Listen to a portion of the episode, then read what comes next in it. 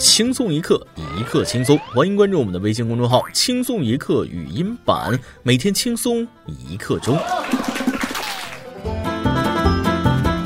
朋友昨晚上打麻将赢了七百多，打完之后呢，他就去了 KTV，叫了几个妹子陪唱啊。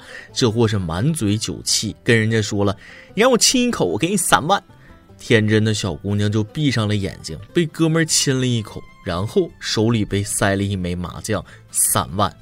现在吧，我有点同情这位朋友，用打麻将赢这七百多，把腿接上，怕是不够啊。各位听众，大家好，欢迎收听由网易新闻首播的每日轻松一刻。您通过搜索微信公众号“轻松一刻”语音版了解更多奇闻趣事哦。我是为朋友两肋插刀的主持人大波儿。要说我朋友这遭遇真挺该啊，不对，真挺惨。我作为兄弟呢，那多少都要帮衬帮衬他。这不，我听说水滴筹、轻松筹啥的可以帮人筹集医疗费，于是呢，我就去了解了一下这俩平台。结果发现，同行之间那才是真正的仇人呢。四月十三日，水滴筹工作人员与轻松筹工作人员在石家庄一医院发生肢体冲突。据警方行政处罚决定书显示，水滴筹员工李某被警方处以行政拘留十二日，罚款五百元。为了公益事业，不惜大打出手，真是太热情、太感人了。肯定是为了争谁能帮助更多的穷人而大打出手的。他们不收取任何费用，也没有任何提成收益。他们这样做都是为困难群众提供最好的优质服务，绝无中间商赚差价的行为。至于为何出现肢体冲突，那肯定是因为量子波动出现了偏差导致的。我怀疑他们这是在创造客户啊！毕竟最高明的员工就是会把对手变成客户的。这下打完以后可以为对方筹款了。孩子被打伤，救救我们！昨天被水滴筹的员工围殴，现在已经重伤在医院。下方视频为证，请水滴筹的朋友们救救孩子，衷心感谢大家。看到大家为了做好事竞争到这个地步啊，顿时觉得这个世界真是越来越好了呢。不像下面这位女装大佬，世界如此美妙，你怎么可以去抢劫呢？说，近日苏州常熟某药店一女顾客用刀劫持店员周女士，并索要一千元。这时，周女士丈夫恰好进店，当即与劫匪缠斗起来。搏斗过程中，劫匪假发被揍飞，被发现是男扮女装之后，鞋都不要了，仓皇逃走。案发后七小时，嫌犯赵某落网。经查，赵某为惯犯，为了还网贷，重操老本行。这届劫匪不行啊，这女装技术太不专业了。不是我说，就没有一个正经点的伪娘吗？这哥们儿的身段也太侮辱伪娘这个职业了吧？劫匪说了，请问你是怎么看出来我是男扮女装的呢？你装扮的可以说是无可挑剔，但是你拒绝了我的亲热，拒绝了我这个头脑清晰、气宇不凡、行动力超群、神出鬼没的有钱人求婚的人，就一定不是女人。哼。话说，把鞋留下是把自己当灰姑娘了吗？还是最后凭借穿上大码水晶鞋成功被缉拿归案的那种？希望小老弟扮女装再加把劲儿啊！毕竟里面非常欢迎这种类型的人才。呀没得！这年头，这种不刷抖音、不做主播、不求投币打赏，只靠双手致富的女装大佬已经不多了。哈哈，开个小玩笑。话说，这年头如此二缺的犯人真的是越来越常见了。近日，广东东莞樟木头镇政务服务中心来了一名男子补办身份证，在输入个人信息之后，系统弹出预警，警花小赵假装系统故障，淡定起身，悄悄通知值班民警。核查确认，该男子是网上在逃的电信诈骗犯罪嫌疑人后，两位民警赶到将其抓获。警花说了：“你坐在这里不要动，我去叫个警察叔叔就回来。”骗子说了。太过分了！你们怎么也骗人呢？这么多年的信任，终究是错付了。哼！果然，现实和电影里面演的不一样。电影里面的话，逃犯会立刻警觉，趁小姐姐不注意，像风一样消失。估计警察都想不到，都二零二零年了，还会有主动送上门的在逃犯。话说这货是不是在家闷太久，忘记自己是个逃犯了？逃犯说了：“那可不，我都忘了我啥身份了。”嗯。也可能是他自己的骗术啊，已真至化境了。不是有句话说吗？骗子的最高境界是要想骗人，先骗自己吗？一看他就很成功，把自己骗得彻彻底底的。此时此刻，诈骗受害人那是惊喜交加，喜的是，哎呀妈，坏人终于抓着了；惊的是，我居然被这种智商的骗子骗了。经常吐槽很多无脑剧情节，莫名其妙。看奇葩新闻多了才知道，现实更精彩啊！最近，金华东阳有两名男子轮流驾驶一辆越野车，一个撞了警示杆，另一个撞了公交站台，之后就在车里呼呼大睡。民警把两人叫醒，测试都属于醉驾。这时候他们开始求情了，真的不好意思。可只不过几句话的功夫，这俩货竟然又在警车里睡着了。没有什么能够阻挡我对睡觉的向往啊！不知道这两位醒了是不是很感动啊？我只想说，两位壮士上号啊，别老掉线，敢酒驾就要敢负责。希望二位醒来能主动对警察叔叔说啊，警察同志，我绝对配合你们工作，该处罚处罚，该枪毙枪毙。同样是喝酒，你们要是像这位老太太走居家朋克风格，那结果可能大不一样。最近，美国匹兹堡一位九十三岁的老奶奶因为疫情在家隔离，只好通过窗户打出了“我需要更多啤酒”的标语，然后啤酒厂商火速安排上了，送了整整一百五十罐啤酒上门。所以，这就是他长寿的秘诀。嗯，此时突然想起一个段子，说在一个小山村里，有位老人在庆祝自己的百岁生日，电视台的记者呢就问他长寿的秘诀是什么，老人就说了。啊，我恐怕得过三天才能告诉你。我现在正和两家广告公司谈判，一家建议我说是矿泉水，另一家则让我说是啤酒。关于品牌代理价格还没谈妥呀。九十三岁老人这样做很有趣，我要是这样做，那就是个酒鬼。不过我还是想举个“我需要更多茅台”的标语，不知道茅台能不能懂我的意思？看这里，看这里，茅台大大，我真的是需要更多的茅台呀。就在昨天，在全球食品饮料行业中，贵州茅台市值登顶全球第一，比可口可乐的市值多出了近六百亿。茅台市值还大致相当于一点五个特斯拉、两个 IBM、两个中石油。看着没，这就是酒的力量。宅在家的日子里，就来一把醉生梦死吧。当然了，茅台虽好，那可不能贪杯呀。类似上面说的举牌讨酒的桥段，估计这要是在俄罗斯，那肯定有人举牌求伏特加。不过以我的亲身经历，大家少喝伏特加，这酒后劲儿忒大，酒后指不定能干出点啥来。据《西伯利亚时报》四月十日报道，在俄罗斯新库兹涅茨克，三名男子把伏兵当作公交车，在汤姆河上行进。画面显示，三人没有戴口罩，也没有保持社交距离。自四月初以来，已经有六人因违反新库兹涅茨克的自我隔离法而被罚款。嗯。重点是口罩和社交距离吗？请问，重点难道不是这冰结不结实吗？这也太不……哦，俄罗斯啊，那没事了。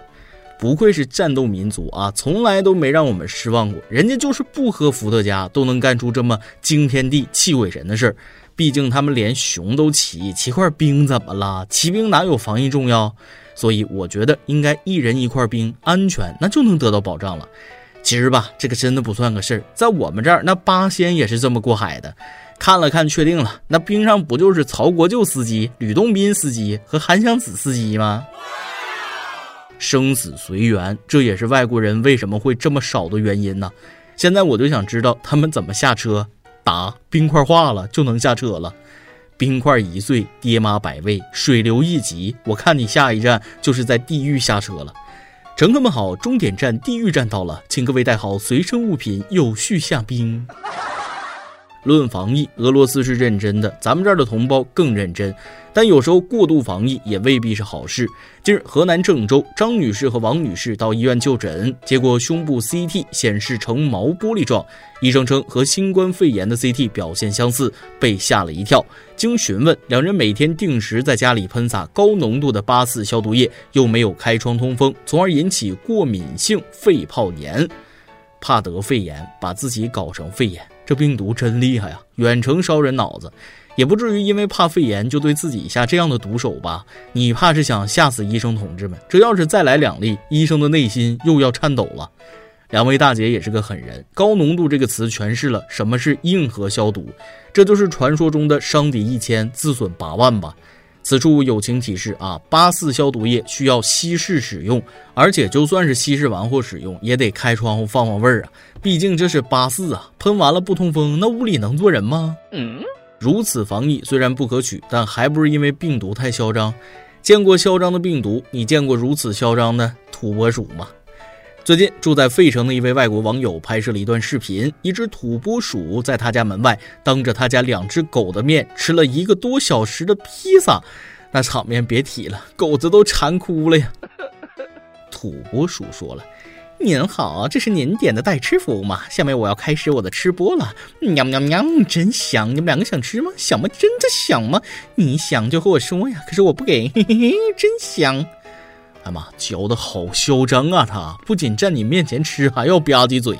狗子说了，过分了。要是没有这块玻璃，他还会这么嚣张吗？狗子又说了，要是没有这块玻璃，那就是另外一个故事了。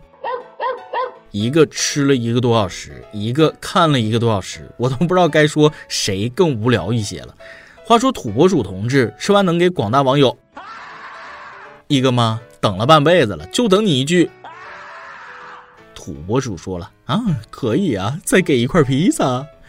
土拨鼠都知道吃一口要嚼二十加下，而我一口能吞下半扇猪不说，还总安慰自己吃的少。突然发现吃烤肉的时候用生菜包住，主要目的不是解腻啊，是为了欺骗胃，让他以为只吃了生菜。最近成精的小动物着实是不少。近日，湖北宜昌一网友家里的狸花猫火了。只要爷爷去钓鱼，小家伙就会等在路口，远远的看见爷爷回来了，他立即飞奔过去迎接他。什么是幸福？这就是幸福。猫等人，被猫等；人钓鱼，猫吃鱼。恬淡的田园生活，想想都觉得内心宁静啊。所以在人类看来，这只猫好懂事哟。而猫呢？吃条鱼，我容易吗？别想多了，猫只是飞奔过去收快递而已啊！为了吃鱼，喵喵暂时放下了高贵的身段，可不能保持傲娇的猫跟狗又有什么区别呢？嗯，仔细一瞅，这画面像极了迎接外卖的我。不说了，我得赶紧打开外卖软件下一单了。每日一问：你养过宠物吗？你跟宠物之间是怎么相处的呢？今天你来阿邦跟天帮咱们上提问了，推荐一部你最喜爱的侦探小说吧。微信网友 Y Y 说了，精彩的侦探小说很多，曾经看希区柯克的《羊腿凶杀》，留下了极其深刻的印象。那情节、那场景、那根凶器羊腿被描述的也太像了吧！如果想轻松一刻，推荐东野圭吾的《名侦探守则》吧。每个故事都不是很长，吐槽犀利，情节有趣。不想看小说，还可以去看同名电视剧。种草了。话说东野圭吾写的都很好看啊，学生时代的最爱了。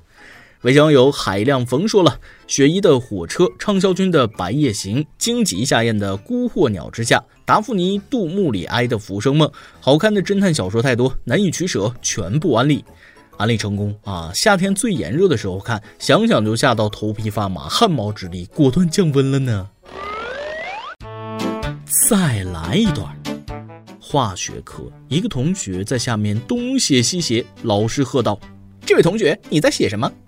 同学说了：“那化学笔记。”老师不信：“你给我看看。”说着，老师抓起了同学的纸条，只见上面写道：“金银铜铁碳木土柴米油盐酱醋茶，爱你如七味，复复杂杂。”老师皱眉，学生弱弱的道：“这是化学吧？”一首歌的时间，匿名微信网友想点一首歌。亲爱的主持人您好，我是一名轻度抑郁患者，我也不知道我能坚持到什么时候。已经差不多一年没有去医院了，药也因为不良反应停掉了，因为大夫觉得我的程度不需要药物干预。我有家人，有孩子，有父母，有工作。以前我不会伤害自己，现在的我会在胳膊内侧用刀子划伤自己，只为能缓解我的痛苦。而我不知道我为什么痛苦，我每天都要笑，也不知道为什么笑。我知道会有人告诉我要死快点死去，能活着就是不想去死，甚至更过分的话。说真的，我希望你们说，如果能给我一个能让我不再挣扎的契机，让我解脱，我真的要感谢大家。坚持的理由只有一个家。坚持不下去的理由也是只有一个，太痛苦了。每年的四月一日，我都感同身受。我不是哥哥，也没有他那么大的成就，看着他笑的样子，内心深处是有多痛苦啊！歌曲张国荣的《沉默是金》。亲爱的朋友，你可以是不快乐的，也可以是悲伤的，也可以是任何情绪的。也许天气很好，阳光明媚，所有人都很快乐，而唯独你还是高兴不起来。那也没关系，你就是你自己。不要因为外界的所有事情以及其他人对你的眼光而假装欢笑，不用为了不让别人失望而逼自己要好起来。今天还是很这样也没有关系。有时那种努力要好起来的感受，就像是我们在晚上告诉自己一定要早睡，结果反而会失眠一样，可能会适得其反。世界很大，不仅仅只有眼前的样子，但生活下去总会看到一个更大的世界。答应我们不要用小刀了，好不好？我们会心疼的。这里当做你的树洞，好不好？我们会一直在的。今天全国的听众朋友们一起陪着你听这首歌，好不好？来，咱们一起听歌。其实一首歌的时间，更恰当的说，也是我们轻松一刻的树洞时间。大家有开心的、不开心的，都可以在这里倾诉。我们是陌生的朋友，我们是熟悉的陌生人。最重要的，有人在此时此刻听你的心事，又不会干预你的生活。谢谢你们的信任，也希望我们可以回馈各位更多。以上就是今天的网易轻松一刻。有电台主播讲当地原汁原味的方言，播轻松一刻，并在网易和地方电台同步播出吗？请联系每日轻松一刻工作室，将您的简介和录音小样发送至 i love 曲艺 at 幺六三点 com。老规矩，祝大家都能头发浓密，睡眠良好，情绪稳定，财富自由。我是大贝，咱们下期再会，拜拜。夜风凛凛。独回望旧事前尘，是以往的我充满怒愤，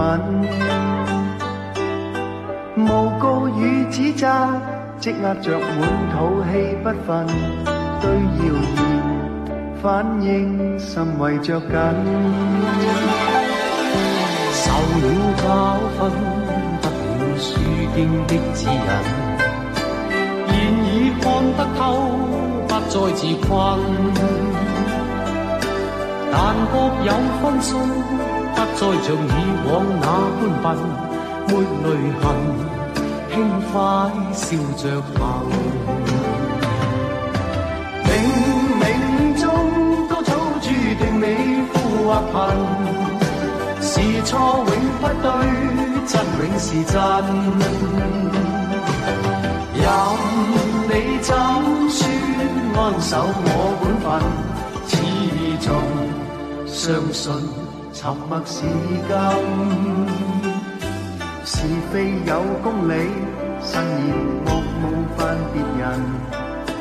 遇上冷风雨，又太认真。自信满心里，休理会讽刺与质问，笑骂由人，洒脱地。做人。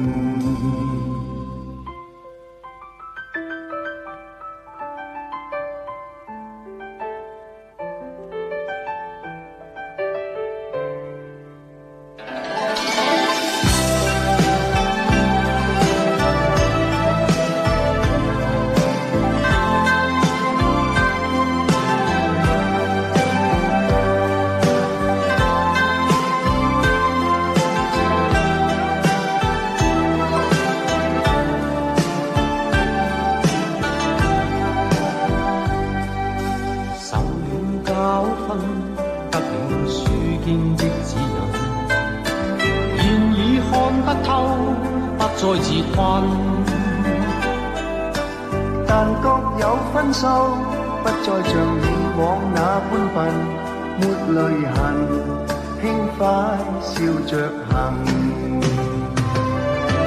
冥冥中都早注定你富或贫，是错永不对，真永是真，任你怎说。安守我本分，相信沉默是金。是非有公理，慎言莫冒犯别人。遇上冷风雨，又太认真。自信满心里。休理会讽刺与质问，笑骂由人，洒脱地做人。少年人，洒脱地做人，继续行，洒脱地走。